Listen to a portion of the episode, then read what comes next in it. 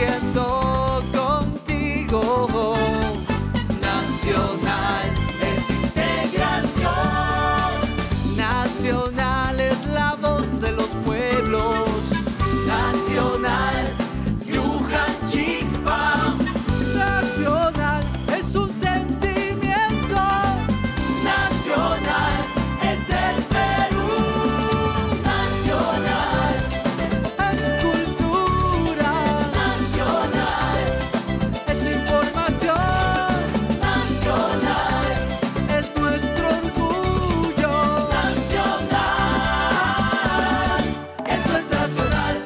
Radio Nacional, la primera radio del Perú.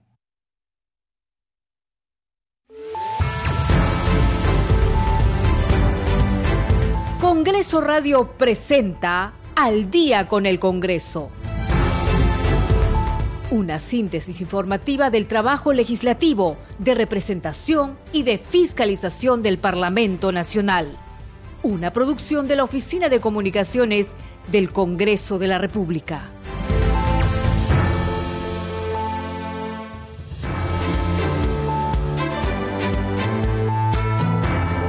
De la noche con 00 minutos. ¿Cómo están? Bienvenidos al programa Al Día con el Congreso. Les saluda Danitza Palomino y estas son las principales noticias del Parlamento Nacional.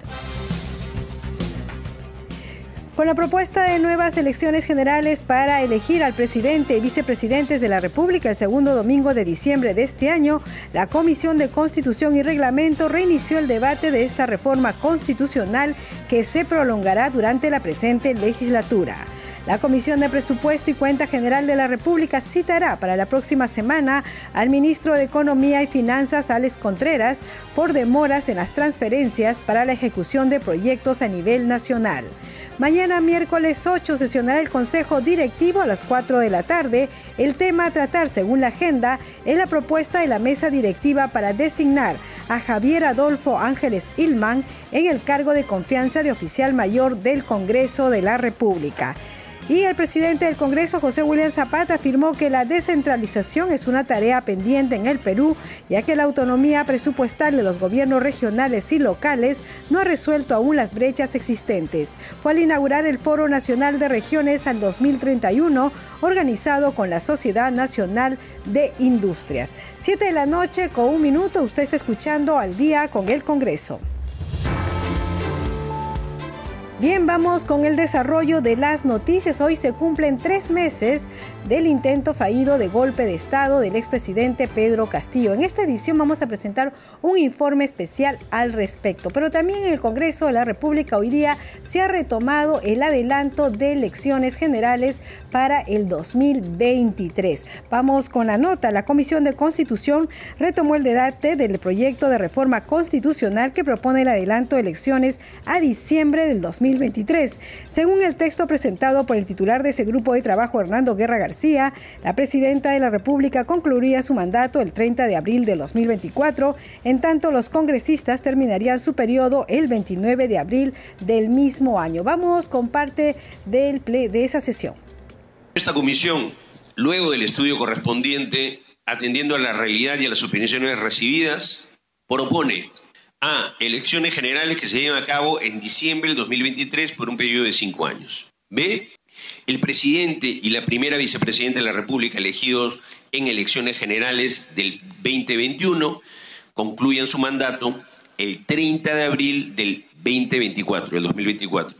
El presidente y los vicepresidentes de la República elegidos en las elecciones generales 2023 asumen funciones el 1 de mayo del 2024 y concluyen su mandato el 28 de julio del 2028. C. Los congresistas de la República elegidos en las elecciones generales 2021 culminan su periodo de representación el 30 de abril del 2024, asumiendo sus funciones el 30 de abril de 2024 y concluyendo su representación el 26 de julio del 2028 los elegidos. D. Los parlamentarios alendinos elegidos en el mismo proceso electoral culminan su representación el 31 de diciembre del 2023, renovando su mandato en las elecciones regionales y municipales 2026 con el objetivo de salvaguardar la periodicidad antes señalada. E. Para ello, no son de aplicación para el, para el presidente, vicepresidente y congresistas, por excepción, los pasos establecidos en el 90, 102 y 116 de nuestra Constitución. F. El presidente de la República convoca elecciones generales 2023, las que se llevarán a cabo con la flexibilización de plazos correspondientes a la Ley 26859, Ley Orgánica de Elecciones, y en la Ley 28094, Ley de Organizaciones Políticas. G.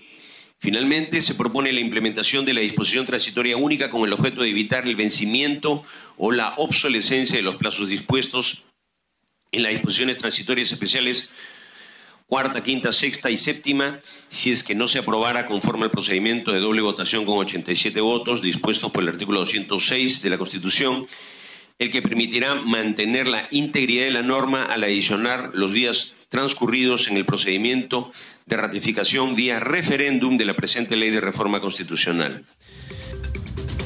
7 de la noche con cuatro minutos al terminar esta sesión de la Comisión de Constitución, el presidente de la comisión, Hernando Guerra García, dio declaraciones a la prensa y dijo que hay varios proyectos sobre adelanto de elecciones. Vamos a escucharlo. Creo que hay que señalar lo siguiente. Eh, si bien eh, terminando la legislatura anterior había este apuro por plazos, además de por la demanda ciudadana, en esta ocasión eh, se tiene la legislatura para poder aprobar este adelanto de elecciones. De manera que lo que tenemos que buscar es tratar de encontrar consenso. En esta primera sesión en la que hemos debatido el tema, y ya que el Pleno nos ha autorizado a ver los proyectos de ley que hay sobre adelanto de elecciones, aún como se ha visto, no se ha alcanzado un consenso.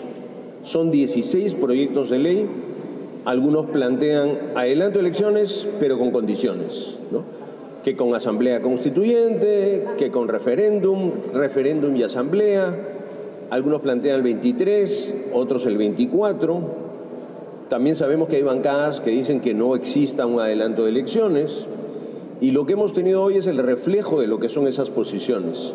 Eh, han habido también algunas sugerencias técnicas y específicas que vamos a recoger y lo que hemos creído conveniente desde la mesa es eh, levantar la sesión, estamos en sesión permanente, para ver de lograr algún consenso en este tema. El consenso no es fácil, pero es algo que los políticos tenemos que tratar de practicar siempre. Eh, esperemos que en una siguiente sesión podamos haber conversado y nuestra vocera y los demás voceros se van a reunir también para ver si encontramos un consenso y de no hacerlo se tendrá que pasar una votación. Lo que quiero explicarle a la ciudadanía es que si hoy se votaba el tema y el tema era eh, rechazado, el, dictamen, se archivaban estos temas hasta la siguiente legislatura de agosto. Por esa razón es que hemos suspendido la sesión para ver qué se puede hacer. Eh, congresista, eh, todos han estado esperando justamente los votos eh, para ver si es que llegaban a un consenso o no. ¿Se va a hacer un nuevo dictamen? ¿Se va a elaborar un nuevo proyecto incluyendo estas modificaciones o recomendaciones que ha dado varios congresistas? ¿O cómo es el proceso que van a, a tomar? Vamos a buscar de incluir algunos textos y algunas aclaraciones pero hay posiciones que no son este, conciliables, ¿no es cierto? Entonces hay que tener claro que se escoge o 23 o 24, se escoge con asamblea constituyente o sin asamblea constituyente. Y estas posiciones serán las que derivarán en un voto. Eh, hay que tomar en cuenta eh, que en algunos casos las posiciones son irreconciliables, es decir, o hay asamblea constituyente o no voto. Y en otros casos sí se puede ceder. Eso es lo que se va a buscar. De todas maneras, a la hora que uno hace una propuesta y un dictamen, tiene que optar por uno u otro camino, ¿no? 7 de la noche con 8 minutos, por supuesto, nosotros le iremos informando sobre el trabajo de esta comisión y si finalmente pasa al Pleno del Congreso el tema del adelanto de elecciones al 2023 o como dice el congresista Hernando Guerra García, también hay propuestas para el 2024. 7 de la noche con 8 minutos, vamos con más información. El presidente del Congreso, José William Zapata, afirmó que la descentralización es una tarea pendiente en el Perú, ya que la autonomía presupuestal de los gobiernos regionales regionales y locales no ha resuelto aún las brechas existentes. El titular del Parlamento inauguró el Foro Nacional Perú Regiones al 2031, evento que significa, dijo, un esfuerzo conjunto entre el Congreso de la República y la Sociedad Nacional de Industrias. Vamos a escucharlo. Como lo menciona el ingeniero Jesús Salazar en el libro Perú Regiones al 2031, publicado por la Sociedad Nacional de Industrias en un esfuerzo editorial que representa una propuesta fundamental mirando el futuro inmediato del Perú abro comillas, el actual proceso de descentralización fallido requiere de una nueva visión transformadora que ponga por delante el desarrollo productivo, la generación de empleo y la creación de nuevas oportunidades para la inversión. La visión de una descentralización administrativa y burocrática centrada solo en el, en el aparato presupuestario regional ha ahondado aún más las distancias y necesidades de las regiones. La descentralización es, por tanto, una tarea pendiente en el Perú. A lo largo de nuestra historia republicana hemos tenido varios procesos fallidos de descentralización que no han resuelto el tema neurálgico, porque efectivamente el hecho de tener un ahora gobiernos regionales y locales con autonomía presupuestal no resuelve las grandes brechas que existen entre la capital y las diferentes regiones del país. En ese sentido, el presente Foro Nacional es un esfuerzo conjunto entre el Congreso de la República y la Sociedad Nacional de Industrias para impulsar esta propuesta que nos permita llegar al año 2031 en condiciones óptimas que permita a todas las regiones del Perú estar involucradas en el proceso de desarrollo. Señores, tenemos grandes retos que asumir. Quienes hemos viajado por el Perú y conocemos las características de las regiones más alejadas, producto de nuestro trabajo, sabemos que cuando se habla de las cifras de crecimiento económico, el poblador de cualquier provincia de los Andes no siente la relación entre el desarrollo nacional y el desarrollo de su comunidad. Finalmente, los grandes números macroeconómicos no significan necesariamente desarrollo. Por tener un ejemplo simbólico, es inaceptable que regiones como Apurímac o Cajamarca tengan grandes proyectos mineros, pero a la vez cifras preocupantes e inaceptables de desnutrición infantil. Todo eso tenemos que superar y estoy seguro que eventos como este contribuirán en esos objetivos. En mi condición de presidente del Congreso de la República es para mí un honor declarar inaugurado el Foro Nacional Perú Regiones al 2031 7 de la noche con 11 minutos, usted está escuchando al día con el Congreso a través de Radio Nacional, Congreso Radio y el Facebook de Nacional, ya sabe, Nacional en vivo. Bueno, ha incitado al Consejo Directivo para mañana a las 4 de la tarde, justamente tenemos la citación, vamos a dar lectura, dice, señor congresista, integrante de la mesa directiva, directivo portavoz del grupo parlamentario, por disposición del señor presidente del Congreso de la República, cumplo con citar a usted a la sesión del Consejo Directivo que se realizará el miércoles 8 de marzo del 2023 a las 4 de la tarde, a la cual podrá asistir presencialmente en la sala Grau del Palacio Legislativo o virtualmente en la plataforma de sesiones del Congreso. Lima, 7 de marzo del 2023. ¿Y cuál es el tema de este Consejo Directivo? Bueno, el único tema que está agendado es el siguiente, la designación del oficial mayor, dice la mesa directiva del Congreso de la República acordó proponer al Consejo Directivo la designación del señor Javier Adolfo Ángeles Ilman en el cargo de confianza de oficial mayor del Congreso de la República. Entonces, esto se verá el día de mañana, se oficializará la designación del oficial mayor ante la renuncia de, ya sabemos, del ex oficial mayor José Chevasco Piedra. Siete de la noche con 13 minutos y como mencionábamos, hoy 7 de marzo se cumplen tres meses del intento fallido de golpe de Estado del expresidente Pedro Castillo. Vamos a ir con una nota, un reportaje especial elaborado por nuestro compañero Josman Valverde. Disolver temporalmente el Congreso de la República e instaurar un gobierno de emergencia excepcional. Nadie debe obediencia a un gobierno usurpador ni a quienes asuman funciones públicas en violación de la Constitución y las leyes. ha sido aprobada la resolución que declara la vacancia de la presidencia de la República por, por, la causal prevista en el inciso 2 del artículo 113 de la Constitución Política del Perú, concordante con el artículo 117 de la Carta Política. Lo ocurrido el 7 de diciembre de 2022 quedará para la historia. Por la mañana Pedro Castillo rompía el orden constitucional cuando leía, tembloroso, su ya conocido mensaje a la nación desde Palacio de Gobierno. El golpe de Estado fue el detonante para la insostenible gestión Castillo.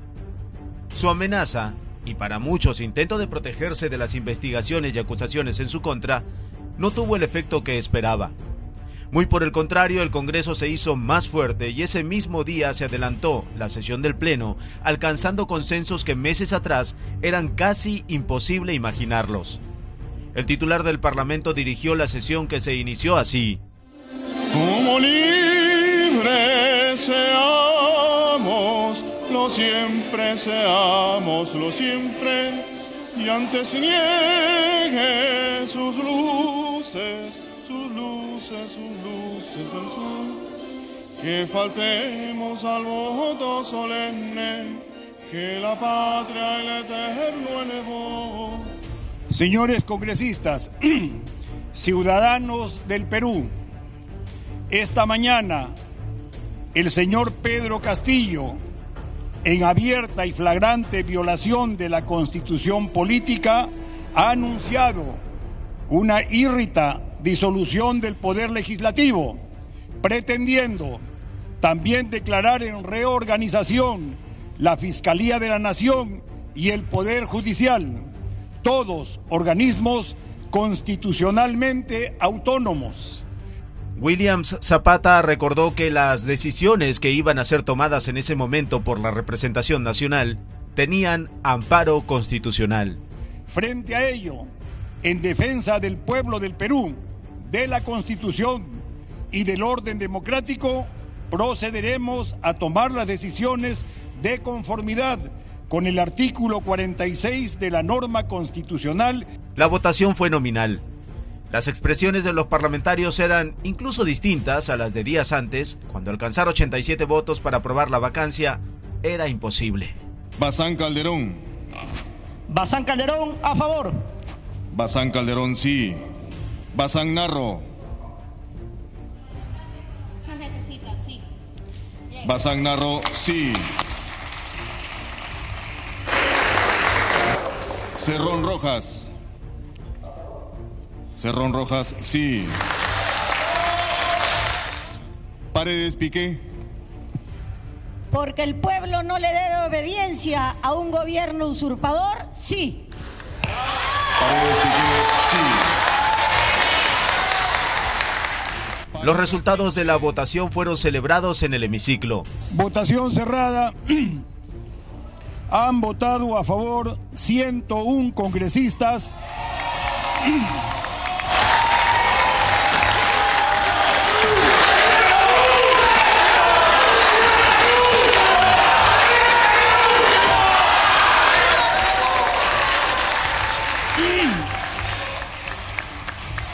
Señores congresistas, voy a continuar.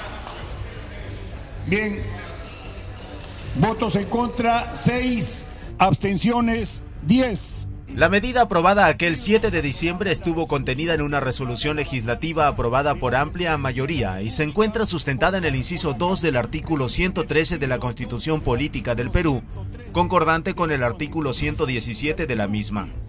En el documento se afirma que esta grave situación fue generada por el ciudadano Pedro Castillo Terrones, por pretender disolver el Congreso e impedir su funcionamiento de forma inconstitucional, y de esa manera intentar usurpar funciones públicas, impedir el funcionamiento de los poderes del Estado y violentar el orden establecido por la Constitución política. Antes de levantarse la sesión, el presidente del Congreso, José Williams, convocó a una sesión solemne para las 3 de esa misma tarde para tomar juramento a la nueva presidenta de la República. Señores congresistas, es para mí un gran honor recibir por breves momentos la banda presidencial que simboliza el mando supremo de la nación y asegura la sucesión constitucional. Este acto se dio en estricto cumplimiento y en aplicación del artículo 115 de nuestra Carta Magna, referido al régimen de sucesión presidencial, y en presencia de legisladores de diversas bancadas políticas. Juro por Dios, por la patria y por todos los peruanos que ejerceré fielmente el cargo de Presidenta de la República que asumo de acuerdo con la Constitución Política del Perú. Horas más tarde, el Congreso oficializó la vacancia de Pedro Castillo como presidente de la República, tras su intento de golpe de Estado, a través de una resolución publicada en una edición extraordinaria del Boletín de Normas Legales del diario oficial El Peruano. 7 de la noche con 19 minutos. Excelente el informe de Josma Valverde con este recuento de lo que ocurrió el 7 de diciembre. Bien, vamos con más información. Esta vez tiene relación con la elección del defensor del pueblo. El presidente de la Comisión de Selección de Candidatos aptos para la elección del defensor del pueblo, Idelso García, señaló que seis bancadas han presentado a sus candidatos y serán publicados en la página oficial del Congreso de la República. También dijo que el 30 de abril se enviarán las propuestas y a fines de mayo el Pleno elegirá al defensor del pueblo. Vamos a escuchar la entrevista que le hizo nuestro compañero eh, Víctor Incio. Bueno, lo hemos desarrollado la, comisión especial encargada de la selección de candidatos aptos para la elección del defensor del pueblo, de las cuales hay seis bancadas que han presentado seis candidatos. Entre las bancadas que han presentado está Podemos Perú, Perú Libre, Fuerza Popular, Acción Popular, Bloque Magisterial, Renovación Popular y Alianza para el Progreso. Son los seis candidatos que han presentado las bancadas. ¿Ya, ya, ya se terminó la fecha para...? Ya se terminó, hoy día ha sido publicada oficialmente de todos los candidatos aptos y luego viene la etapa ya de, de presentar sus hojas de vida, debidamente eh, con toda la experiencia que tengan y luego eso se llevará a, a la selección de toda la comisión para evaluar quienes rinden los, todos los requisitos necesarios para desempeñar este cargo de defensor del pueblo. Eh, ¿Hasta qué fecha más o menos ya se, va, se podrá saber quién es el candidato? Porque al el, final, ¿cuántos candidatos quedan? Ya, son seis candidatos el 30 de abril y posiblemente en la sesión del día 13 de mayo se esté eligiendo al defensor del pueblo en pleno del en el pleno del Congreso. Ajá. Nosotros eh... el 30 de abril ya enviamos las propuestas. Si es una, dos, tres, cuatro, hasta cinco propuestas, ya la vamos a decidir nosotros en la comisión. Estos candidatos se difunden página de, de en Congreso. la página en la página web del Congreso y ya están todos los que deseen ingresar pueden entrar al link del Congreso y pueden encontrar esta información de todos los postulantes. Ajá. Asimismo, también se le pide a la población, a todos los medios, que puedan ayudarnos a filtrar la, la, la, las hojas de vida de cada uno de los candidatos para tener este, un proceso transparente ¿no? y de cada uno de los candidatos. ¿Su próxima sesión cuándo será y cuál es la agenda? Eh, el próximo martes. Ya, el próximo martes es para dar a conocer los avances que vamos llevando en esta comisión. 7 de la noche con 22 minutos. Seguimos aquí en Al Día con el Congreso a través de Radio Nacional, Congreso Radio y el Facebook de Nacional en Vivo. Vamos con nuestra siguiente secuencia. Congreso en redes. A esta hora de la noche tenemos información con nuestra compañera Perla Villanueva. Adelante, Perla. ¿Cómo estás, Danitza? Muchas gracias. Buenas noches. Vamos a empezar con la publicación en el Twitter del congresista Alfredo Azurín Loaiza, quien comparte la sustentación del proyecto de ley 04187 que incorpora el criterio de razonabilidad subjetiva en el uso de la fuerza, con el objetivo de impulsar la recuperación del principio de autoridad y dotar a la Policía Nacional de herramientas legales para cumplir su función. Y a continuación comparte el link en el que podemos tener mayor información sobre esta propuesta legislativa. La siguiente publicación de Anitza es del presidente del Parlamento, José Williams Zapata quien dice lo siguiente en su mensaje, la ciencia y la legislación pueden ir de la mano. Saludo la visita del doctor Chris Tyler, director de políticas de la University College London, y del embajador británico Gavin Cook, quien trae la propuesta de crear una oficina de asesoramiento científico dentro del Congreso, y comparte algunas fotografías de esta reunión. Continuamos ahora con la publicación en el Twitter de la cuenta de la Comisión de Vivienda y Construcción donde se da cuenta que la presidenta de la comisión, María Cuña Peralta, saludó el anuncio que hizo la ministra Ania Pérez de Cuellar de destrabar 516 proyectos para el 2023 y 2024, en beneficio de más de medio millón de peruanos, sobre todo de la zona rural de nuestro país. El anuncio fue hecho durante la presentación de la ministra en la octava sesión ordinaria de esta comisión realizada en Palacio Legislativo, se agrega en el mensaje. Tenemos también el tuit de la Comisión de Defensa Nacional, en donde se informa que esta comisión aprobó invitar a los ministros de Defensa Jorge Luis Chávez Cresta y al ministro del Interior Vicente Romero Fernández para que informen sobre los sucesos en el Braem y el fenómeno del niño costero. Por último, Danitza, la publicación del Congreso donde se informa que se ha citado a la sesión del Consejo Directivo para este miércoles 8 de marzo desde las 4 de la tarde. Hasta aquí las publicaciones en las redes sociales. Volvemos contigo a Mesa de Conducción. 7 de la noche con 24 minutos y antes de irnos a la pausa queremos ir con una secuencia en quechua. Es una breve secuencia que se llama Aprendamos sobre el Congreso. El nombre en quechua es Kamachi Kamahatun Huasimanta Yachuzun. Esta es una secuencia que en este episodio vamos a hablar sobre los grupos parlamentarios. Ya saben que el intérprete y traductor es nada menos que Julio Quispe, traductor e intérprete de la Biblioteca del Congreso de la República. Vamos a escucharlo. Kamachi kamahatun wasipa waira wasimi wakirichimun. Kamachi kamahatun wasimanta yachasun. Sutichasqa willakuyninta.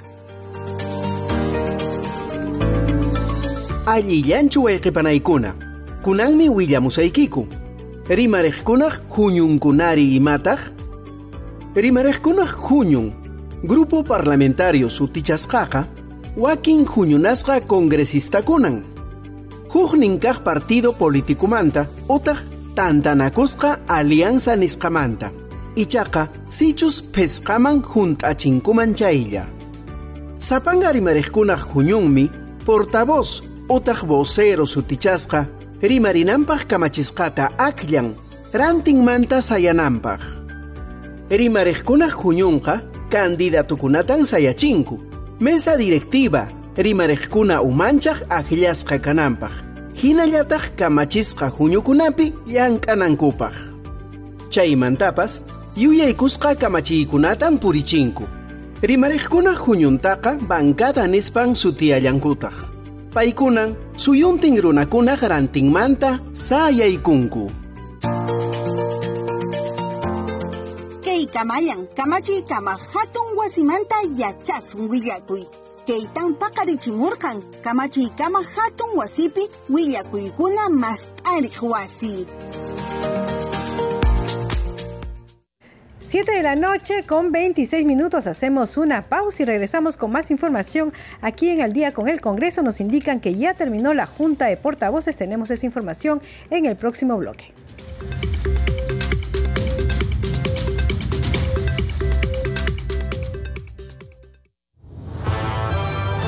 Segundo a segundo, las noticias como son, nuestros titulares. Buenas noches, bienvenidos al micro informativo de esta hora. La presidenta de la República, Dina Boluarte, se presentó ante la Fiscalía de la Nación, donde brindó declaraciones respecto a las investigaciones desarrolladas por el Ministerio Público. Perú tiene como meta para el año 2023 erradicar 20.000 hectáreas de cultivos ilegales de hoja de coca, anunció el ministro del Interior, Vicente Romero.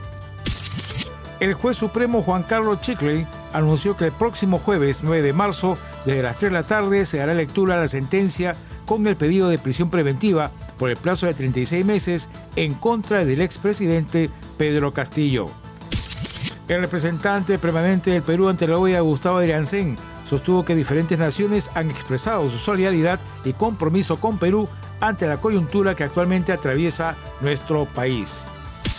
Y en breve, la presidenta de la República, Dina Boluarte, estará presidiendo la ceremonia de transferencia de la presidencia del nuevo Consejo Directivo 2023-2025 de la Confederación Nacional de Instituciones Empresariales Privadas, CONFIEP. 7 de la noche con 28 minutos, hasta aquí microinformativo de esta hora. Sigamos disfrutando de su programación con el programa Al Día con el Congreso.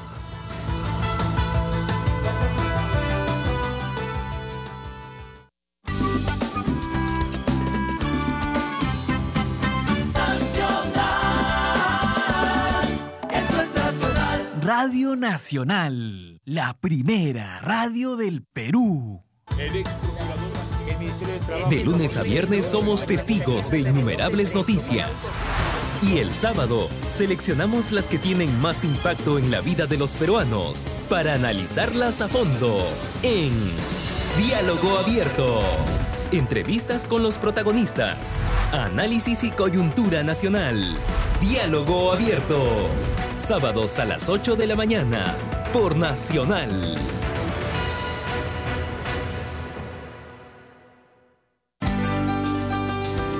En Tacna, Ciudad Heroica. Escucha Nacional 99.9 FM. Afro Raíces tiene un nuevo espacio en Radio Nacional. 60 minutos para conocer y reconocer a la afrodescendencia en el Perú y el mundo. Afro Raíces, domingos de 9 a 10 de la mañana por Radio Nacional. Y también por el Facebook de Nacional en Vivo.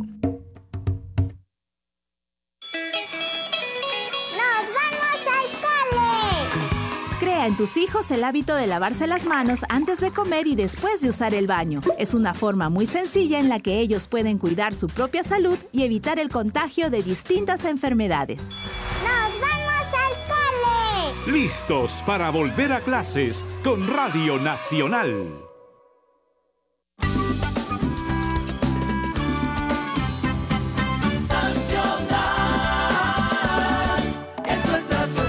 Radio Nacional, la primera radio del Perú.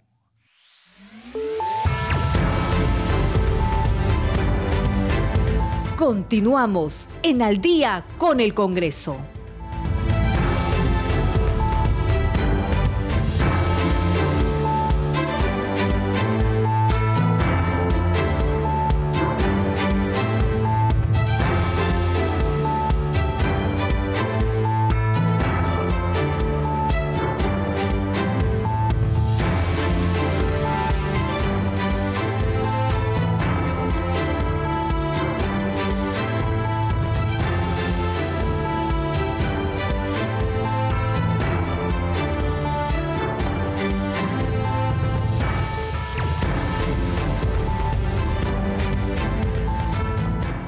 De la noche con 31 minutos. Bienvenidos a la segunda media hora del programa Al Día con el Congreso. Los estamos acompañando aquí en Radio Nacional. Marco Manchego en los controles, Alberto Casas en la transmisión streaming por Facebook y Danitza Palomino en la conducción. Vamos enseguida con los titulares. Con la propuesta de nuevas elecciones generales para elegir al presidente y vicepresidentes de la República el segundo domingo de diciembre de este año, la Comisión de Constitución y Reglamento reinició el debate de esta reforma constitucional que se prolongará durante la presente legislatura. La Comisión de Presupuesto y Cuenta General de la República citará para la próxima semana al ministro de Economía y Finanzas, Alex Contreras, por demoras en las transferencias para la ejecución de proyectos a nivel nacional. Mañana miércoles 8 sesionará el Consejo Directivo a las 4 de la tarde. El tema a tratar, según la agenda, es la propuesta de la mesa directiva para designar a Javier Adolfo Ángeles Ilma en el cargo de confianza de oficial mayor del Congreso de la República. Y hay que decir que terminó la Junta de Portavoces y el tiempo de debate que se ha estipulado para el debate de las mociones de interpelación contra el ministro de Interior, Vicente Romero, se da de dos horas y media. Ya lo sabe, dos horas y media. Siete de la noche con 33 minutos. Usted está escuchando al día con el Congreso. Y bien, vamos con el desarrollo de las noticias. La Junta de Portavoces acaba de terminar eh, de sesionar, ya fijó el tiempo que eh, se em, eh, demorará esta intervención, esta interpelación al ministro del Interior. Recordemos que son tres pliegos interpelatorios es por el ingreso a la Universidad Nacional Mayor de San Marcos, también es por el actuar de la Policía Nacional en las eh, marchas públicas, en las protestas sociales y también por el tema de garantizar la seguridad a los ciudadanos. Son tres mociones que se han juntado para este jueves 9 de marzo que se verán en el Pleno del Congreso. Hace unos minutos ha declarado antes que terminara esta sesión del Pleno el congresista Jorge Montoya. Vamos a escucharlo. Bueno, lo que se ha visto son los proyectos que van a entrar en agenda para el, para el día del Pleno. El día del Pleno, que va a ser el día jueves, se va a ver el tema de la interpelación al ministro del Interior a partir de las 3 de la tarde. En hora de la mañana se va a ver las mociones que se han presentado. Hay una moción de censura eh, también se van a avanzar con los temas de ética que estén pendientes y en, general vamos a acelerar la parte administrativa que ha estado frenada últimamente por los, acontecimientos que han pasado que ustedes lo conocen. Eh, tratamos de que los proyectos que están priorizados se vean. Tenemos, este, yo he pedido, por ejemplo, la priorización de dos proyectos que tenemos presentados, uno con relación a los moteros para que se integren al sistema de seguridad y vigilancia ciudadana y el otro para que los profesores universitarios de las Fuerzas Armadas tengan el mismo trato que el resto de profesores universitarios que no lo tenían. Esperemos que se puedan este, llegar eh, a cumplir en la agenda del día jueves. También se ha visto el tema de las disposiciones que da la mesa directiva con relación al control de viajes, este, la presencialidad para la siguiente sesión del Pleno, no las autorizaciones para poder usar el método virtual en algunos casos o sea, temas administrativos realmente que van a permitir mayor fluidez en el desarrollo parlamentario. Eso es básicamente lo que se está tratando. Bueno, continúa, todavía no ha terminado la reunión. Así que esperemos que el, jueves sea un día este, útil para todos. También se han asignado los tiempos para el debate por bancada. Va a ser largo porque hay más de 100 preguntas para el ministro, así que calculamos que estamos terminando alrededor de la medianoche del día jueves. ¿El oficial mayor continúa? ¿O van a ver? Eh, el, señor, sí, el señor Ángeles está de oficial mayor, se va a confirmar en el día del comité directivo que es mañana. La contra la mesa directiva congresista, ¿qué opina al respecto? bueno, ha sido presentada por un grupo parlamentario, no la he leído este, aún y se debe ver el día del pleno en la mañana a la primera hora. Uno de los argumentos es justamente ese, ¿no? De que en un comunicado ustedes pidieron de que se eh, garantice, digamos, la eh, tranquilidad mediante el uso de las facultades constitucionales que tienen las Fuerzas Armadas y ellos creen de que es... Eso es normal, yo lo pido permanentemente. O sea, las Fuerzas Armadas y la Policía Nacional, cuando salen, tienen que cumplir lo que la ley les faculta hacer. No se puede hacer las cosas a medias. Si no, no lo saco, lo dejo guardado en sus casas y que se arregle el problema de otra forma. Cuando el gobierno decreta estado de emergencia en una, en una, en una ciudad, tal como Lima o Puno, en el caso de Puno, hay unas normas que cumplir, que la ley lo dice, y le faculta a las Fuerzas Armadas y a la Policía Nacional a usar sus armas en defensa propia, cosa que no han estado haciendo para evitar tener este, problemas mayores. Pero el no hacerlo también trae una, un deterioro de la imposición de la autoridad del Estado sobre la población en general. Como lo que ha pasado con, la tragedia que ha habido en Puno, mi, mi sentido pésame a los familiares de los soldados que han fallecido como ustedes han visto, ha sido empujado por la turba prácticamente, perdón, al río. Y estando en el río han recibido golpes y piedras y, este, eh, hasta, hasta bombardas que les han tirado. O sea, eso es un asesinato lo que se ha cometido ahí en ese sitio. Y tiene que, y tiene que ser juzgado definitivamente como corresponde. Hay, claro que hay responsable político. El ministro de Defensa es un directo responsable político de ese tema. Respecto al ministro Chávez, ¿qué va a pasar? ¿Cuál es el futuro de.? Estoy corriendo una moción de interpelación para el ministro de Defensa Espero conseguir las firmas eh, antes de que termine el día de mañana. Invoco a mis colegas a que lo firmen y que dejen de hacer competencias que no deben hacer. 7 de la noche con 37 minutos. Eh, la presidenta Dina Boluarte está eh, participando de una actividad oficial. Me indican aquí en Radio Nacional que en cualquier momento vamos a entrar con la intervención de la presidenta de la República.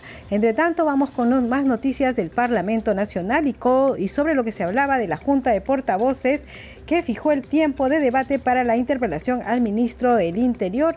Este tiempo será de dos horas y media. Ya la nota está publicada en el portal del Congreso de la República y dice lo siguiente, el tiempo de debate de las mociones de interpelación contra el ministro del Interior Vicente Romero Fernández será de dos horas y media en la sesión plenaria convocada para este jueves 9. Así lo acordó por unanimidad la Junta de Portavoces que sesionó esta tarde con la conducción del presidente del Congreso, José William Zapata. Además, cada directivo portavoz tendrá cinco minutos para fijar posición sobre el tema sin interrupciones ni tiempo adicional, mientras que los legisladores no agrupados tendrán siete minutos. La distribución proporcional por bancadas del tiempo de debate quedó establecida de la siguiente manera. Fuerza Popular 30 minutos, Perú Libre 19, Acción Popular 18, Alianza para el Progreso 14, Bloque Magisterial 11, Renovación Popular 11, Avanza País 11, Podemos Perú 8, Perú Bicentenario 8, Somos Perú 8, Perú Democrático 6 y Cambio Democrático Juntos por el Perú 6. Cabe indicar que el Pleno del Congreso acordó el viernes pasado que el ministro del Interior deberá presentarse ante la representación nacional el jueves 9 de marzo a las 3 de la tarde para responder los pliegos interpelatorios contenidos en las mociones 5371, 5389 y 5706. En la sesión de la Junta de Portavoces además se aprobó los pedidos planteados por los directivos portavoces para incluir diversos proyectos de ley y mociones a la orden del día del Pleno del Congreso. Entonces, eh, eh, ya se ha distribuido los tiempos de participación en esta interpelación al ministro del Interior, esta interpelación donde son tres pliegos interpelatorios. Nosotros, por supuesto, estaremos transmitiendo esta sesión a través de todas las plataformas de Congreso de la República, que es la radio, las redes sociales y el canal del Congreso. Siete de la noche con 40 minutos, vamos con otras informaciones y la Comisión de Ciencia, Innovación y Tecnología aprobó por unanimidad el dictamen del proyecto de ley 2775 que promueve el uso de la inteligencia artificial en favor del desarrollo económico y social del país. Vamos a escuchar un fragmento de esta sesión el predictamen del proyecto de ley 2775, inteligencia artificial. Señores congresistas, la presidencia pone en debate el predictamen que recomienda la aprobación de un texto sustitutorio del proyecto de ley 2775-2022 del Congreso de la República, presentado por el congresista José Ernesto Cueto Acervi, en virtud del cual se propone una ley que promueve el uso de la inteligencia artificial en favor del desarrollo económico y social del país. Esta iniciativa tiene por finalidad la promoción del uso de la inteligencia artificial en el marco del proceso nacional de transformación digital, privilegiando a la persona humana con el objetivo de fomentar el desarrollo económico y social del país en un entorno seguro que garantice su uso ético, sostenible, transparente, replicable y responsable, bajo los siguientes principios. Seguridad supervisada, enfoque de pluralidad de participantes, gobernanza de Internet, sociedad digital, desarrollo ético para una inteligencia artificial responsable, privacidad de la inteligencia artificial. La presidencia de la comisión ha solicitado la participación de una especialista en esta materia. En ese sentido, la presidencia saluda y agradece la, presencia en la plataforma de sesiones de la señora ingeniera Maruska Chocobar Reyes, secretaria de la Secretaría de Gobierno y Transformación Digital de la Presidencia del Consejo de Ministros, con el fin de que pueda exponer sobre el uso de la inteligencia artificial en nuestro país. El proyecto de ley se enfoca en eh, el uso de la inteligencia artificial en favor del desarrollo económico y social del país. Consideramos que el objetivo eh, la finalidad de la ley sustenta claramente lo que la Política Nacional de Transformación Digital está buscando impulsar. Cerrar brechas en cuanto al acceso, pero al mismo tiempo aprovechar las nuevas tecnologías Primero, para que no se generen más brechas y segundo, para que estas tecnologías nos permitan resolver de manera más acelerada, por decirlo así, o más rápida eh, los servicios públicos en general, pero también fomentar este desarrollo social y económico del país. Es decir, la finalidad de la ley calza con aquello que hoy la Política Nacional de Transformación Digital viene eh, impulsando. ¿Por qué razón entonces tenemos en el Perú que impulsar, eh, creería yo, el uso de la inteligencia artificial en favor de las personas, porque principalmente a nivel mundial esta tecnología está cobrando cada vez mayor relevancia en todos los sectores productivos, pero también al interior del Estado, es decir, la mejora de los servicios públicos y el cierre de las brechas a nivel eh, nacional. Dado que no hay intervenciones de los congresistas, se somete a votación. Señor secretario técnico, proceda a consultar a los señores congresistas el sentido de su voto respecto al proyecto de ley 2775. Sí, con su venia, señor presidente, voy a consultar a los señores congresistas el sentido de su voto. El resultado de la votación es ocho votos a favor, cero votos en contra, cero abstenciones. Ha sido aprobado por unanimidad de los congresistas participantes al momento de la votación. Gracias, señor secretario técnico. Señores congresistas, conforme al resultado de la votación, el predictamen ha sido aprobado por unanimidad. 7 de la noche con 43 minutos. Usted está escuchando al día con el Congreso a través de Radio Nacional, Congreso Radio y el Facebook de Nacional en vivo. Vamos con más información. La Comisión Especial de Seguimiento de la Incorporación del Perú a la Organización para la Cooperación y el Desarrollo Económico CECIP-OCDE fue invitado Fernando Piscoya Vera, presidente del directorio del Servicio de Agua Potable y Alcantarillado de Lima, CEDAPAL. El funcionario informó sobre las acciones implementadas según las recomendaciones de la Organización para la Cooperación y el Desarrollo Económico SOCDE. Vamos con el informe. Y el agua y el desagüe es vital. No podemos pensar en desarrollo si no tenemos el agua y el desagüe. El presidente del directorio de Sedapal, Fernando Piscoya, fue claro en advertir que sin servicios de saneamiento no habrá desarrollo en el país. Lo dijo ante los miembros de la Comisión de Seguimiento de la Incorporación del Perú a la Organización para la Cooperación y el Desarrollo Económico, OCDE.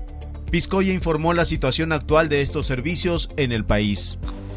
Y a nivel país, eh, con una población aproximada de 33 millones de habitantes, tenemos un total de EPS de 50 y a nivel nacional eh, se, se, sirve a la población en el orden del 58.25% en agua potable y el 49.82% en alcantarillado. Y a nivel de Lima Metropolitana, esta es la situación.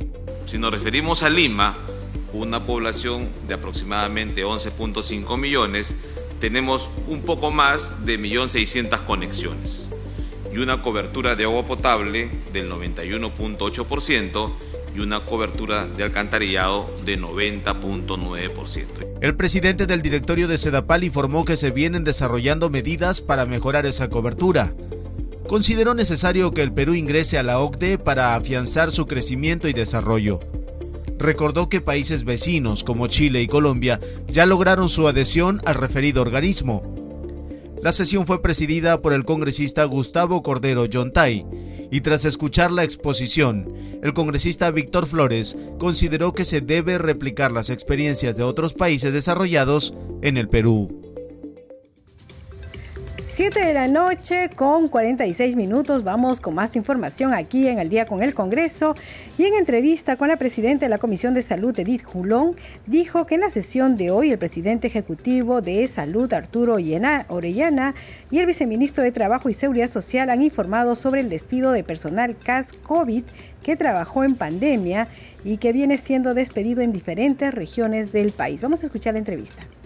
El día de hoy hemos tenido la presencia del presidente ejecutivo de salud, el doctor Orellana, y el viceministro de Trabajo y Seguridad Social, para que ellos nos informen sobre los alcances de los lineamientos de la ley 31539, porque ya hasta la actualidad este personal CASCOVI que trabajó en pandemia, en pandemia viene siendo despedido. Y es la gran preocupación como presidenta de la Comisión de Salud. A diario me llegan documentos de diferentes regiones sobre su despido y la situación de este personal que ha sido ya despedido, si pueden ser reincorporados con esta ley que fue aprobada en el Congreso el año pasado, el, 30 de julio del 2022. ¿Y qué dice el viceministro de Trabajo? ¿Pueden volver a, hacer repuestos o qué argumentan? Este, como usted menciona, por eso también hoy día hemos invitado ya por segunda vez a la representante de FONAFE, pero ella nos ha respondido que no le compete y ella no ha asistido. Nosotros hacemos un llamado para que en una próxima sesión pueda asistir y brinde los alcances, porque nosotros en las diferentes reuniones que hemos tenido en el Ministerio del Trabajo y con el presidente ejecutivo de salud, todo dicen es responsabilidad de FONAFE porque FONAFE dice no hay presupuesto.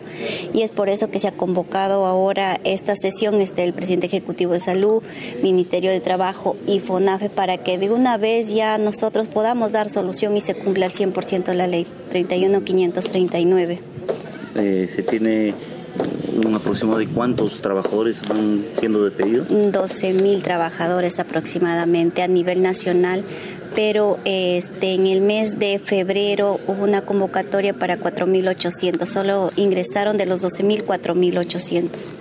O sea, y hay un compromiso por parte de la autoridad de FONAFE de si asistir a la próxima sesión. La verdad que en el documento que ellos mencionan dice que no le compete y nosotros estamos este, insistiendo para que pueda este, en una tercera sesión, una tercera convocatoria, ellos puedan asistir y si en caso no asiste, bueno, citarle al Ministerio de Economía y Finanzas para que ellos den una explicación a todo el personal de salud. Eh, ¿Ya tiene su agenda para la próxima sesión? Estamos convocando una sesión extraordinaria por el por el está acumulado diferentes proyectos de ley que sean sustentados posiblemente para el día viernes si es que no hay pleno nosotros convocar esta sesión extraordinaria y poner en agenda diferentes proyectos de ley para sustentación y predictamen porque nosotros también hemos estado en sesiones descentralizadas. La primera sesión descentralizada fue en Chiclayo y la segunda en Piura. Yo agradecer a los gobernadores regionales por toda la atención que ellos nos han dado y todas estas facilidades para que nosotros podamos llegar a la población. ¿Continuarán las sesiones descentralizadas? Así es, vamos, la tercera sesión descentralizada va, a ser en San Martín, luego posteriormente Loreto, Amazonas y, y esperemos llegar a diferentes regiones y poder escuchar de cerca a los gremios y a todo el personal de salud. 7 de la noche con 40, 49 minutos ya. Y el Pleno del Congreso aprobó la propuesta que prohíbe que las empresas realicen llamadas o envíen mensajes de texto para promover sus productos y servicios sin que esto haya sido solicitado por el consumidor, lo que se dice las llamadas spam. Tenemos un informe al respecto. A la mayoría nos ha pasado que en reiteradas oportunidades hemos recibido mensajes o llamadas de números desconocidos o denominados spam. Esto a veces puede llegar a ser muy incómodo. Por supuesto nos molesta enormemente porque estás esperando otras llamadas y, te vienen a interrumpir con, con propagandas. A ninguna persona le, eh, le agrada eso, ¿no? A veces estás en tu trabajo y te molestan, pues. Pero siempre tengo tendencia a bloquearlos porque se prestan para otras cosas. No más spam. El Congreso de la República aprobó un proyecto de ley que prohíbe este tipo de comunicaciones. Con el objetivo de brindar tranquilidad a los consumidores, la representación nacional aprobó esta propuesta que modifica el artículo 58 de la Ley 29.571. Esto prohíbe que las empresas realicen llamadas o envíen mensajes de texto para promover sus productos y servicios sin que esto haya sido solicitado por el consumidor. La medida también regula el horario para realizar las llamadas consentidas. Solo podrán efectuarse de lunes a viernes entre 7 de la mañana y 8 de la noche. Lamentablemente a veces en nuestros domicilios, eh, ya sea al teléfono fijo o celulares, siempre nos llaman números este, desconocidos y generalmente uno dice aló y no contestan, entonces eso también hace dudar que se pueda tratar de un seguimiento para cometer algún delito, ¿no? No más spam. A veces estás trabajando y te llaman y uno no sabe que, si contestar o no contestar. No más spam. La congresista Patricia Juárez, autora de este proyecto, fue quien sustentó la propuesta ante el Pleno. El proyecto de ley lo que busca es que nosotros previamente demos la autorización previamente a las empresas de servicios, telefonía, aseguradoras, para que puedan utilizar nuestro número telefónico y llamarnos para ofrecernos un servicio, sino más bien estamos en armonía con el interés que debemos de tener que los usuarios o nosotros en general en nuestra vida personal tengamos la tranquilidad para no estar recibiendo a toda hora, cualquier día de la semana, estas llamadas que son perturbadoras de nuestra vida personal o de nuestra vida privada. El proyecto aprobado ahora está en manos del Ejecutivo, quien deberá promulgarlo y luego reglamentarlo. De la noche, 7 de la noche con 52 minutos, vamos a conocer la agenda de actividades programadas para mañana en el Congreso con nuestro compañero Josman Valverde. Adelante, Josman. Hola, Danitza, buenas noches. Así es, conozcamos de inmediato las actividades que mañana, miércoles 8 de marzo, Día Internacional de la Mujer, hay previstas aquí en el Congreso de la República. Según la agenda, se ha programado para las 8 de la mañana, la agenda de actividades que se puede encontrar ya en el portal institucional, la sesión de la Comisión de Comercio Exterior. Tiene como invitada a la gerente de Regulación y Asuntos Públicos de Lima Airport Partners, la señora Milagros Montes Morote. Siete de la noche con 53 minutos, actividad oficial de la presidenta de la República, Dina Boluarte. Hasta mañana. Señor presidente y presidente electo de la Confederación Nacional de Instituciones Empresariales Privadas CONFIEP, señores congresistas de la República, señores ministros de Estado, señores embajadores y representantes del cuerpo diplomático acreditado ante el Perú, señores expresidentes de la CONFIEP y representantes de los gremios empresariales, universidades y medios de comunicación, señoras y señores. Antes de iniciar mi discurso, quiero hacer extensiva mis condolencias a las familias de los que hace unos días fallecieron allá en Juli en Puno. A ustedes familias, mis condolencias eternas. Es para mí un honor participar en la ceremonia de transferencia de la presidencia del Consejo Directivo de la CONFIEP, uno de los más importantes gremios empresariales de nuestro país. Como presidenta de la República, deseo que esta transferencia marque una continuidad en el trabajo realizado y represente al mismo tiempo un afianzamiento de sus objetivos, tanto con sus agremiados como con el país. Una fecha como hoy, hace tres meses, al asumir constitucionalmente esta alta responsabilidad, luego que diera el golpe de Estado el expresidente Castillo, Compartí con las peruanas y peruanos, con los sectores productivos y laborales, los grandes retos que debemos encarar para salir de la crisis política y darle un horizonte de crecimiento, de estabilidad y de gobernabilidad al Perú.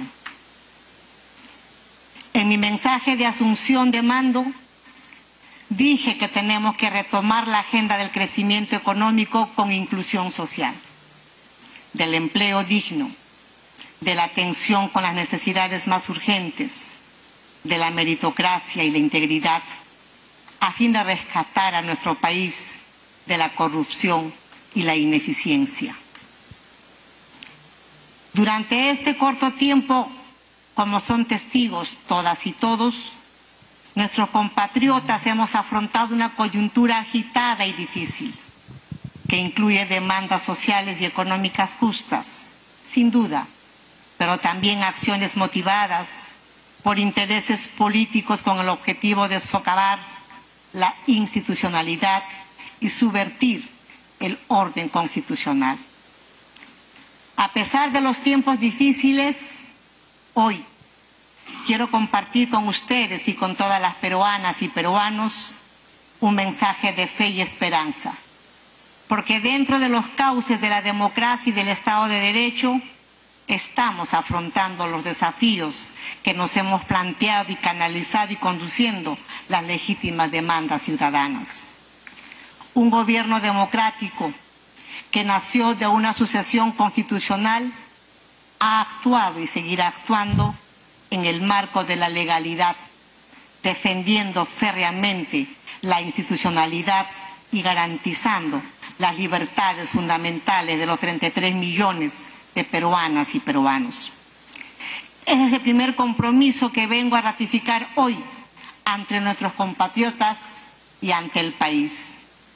Precisamente para sacar adelante a nuestra patria, como no podía ser de otra manera, desde el primer día pusimos en marcha un ambicioso y rápido plan de reactivación económica a través de Compunche Perú con medidas concretas que van directamente a la vena de la economía familiar y a la reactivación regional y local.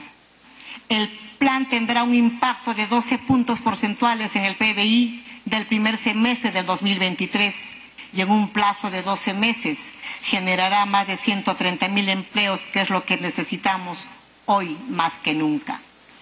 La primera semana de marzo del 2023 ya se han implementado más del 60% de las medidas del plan.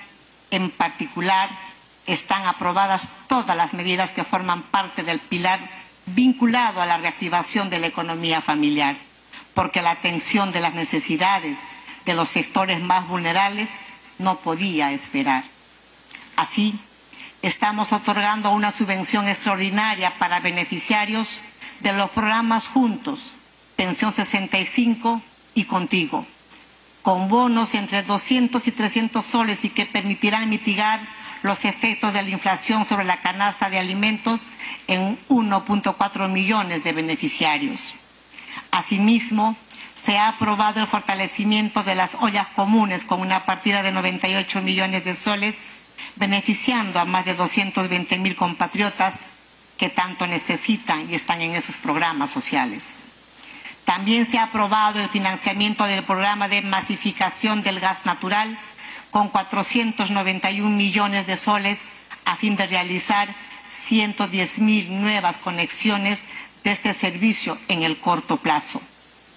Hemos transferido más de 1.070 millones de soles para financiar el mantenimiento y mejora de infraestructura de riego, rehabilitando canales y jochas y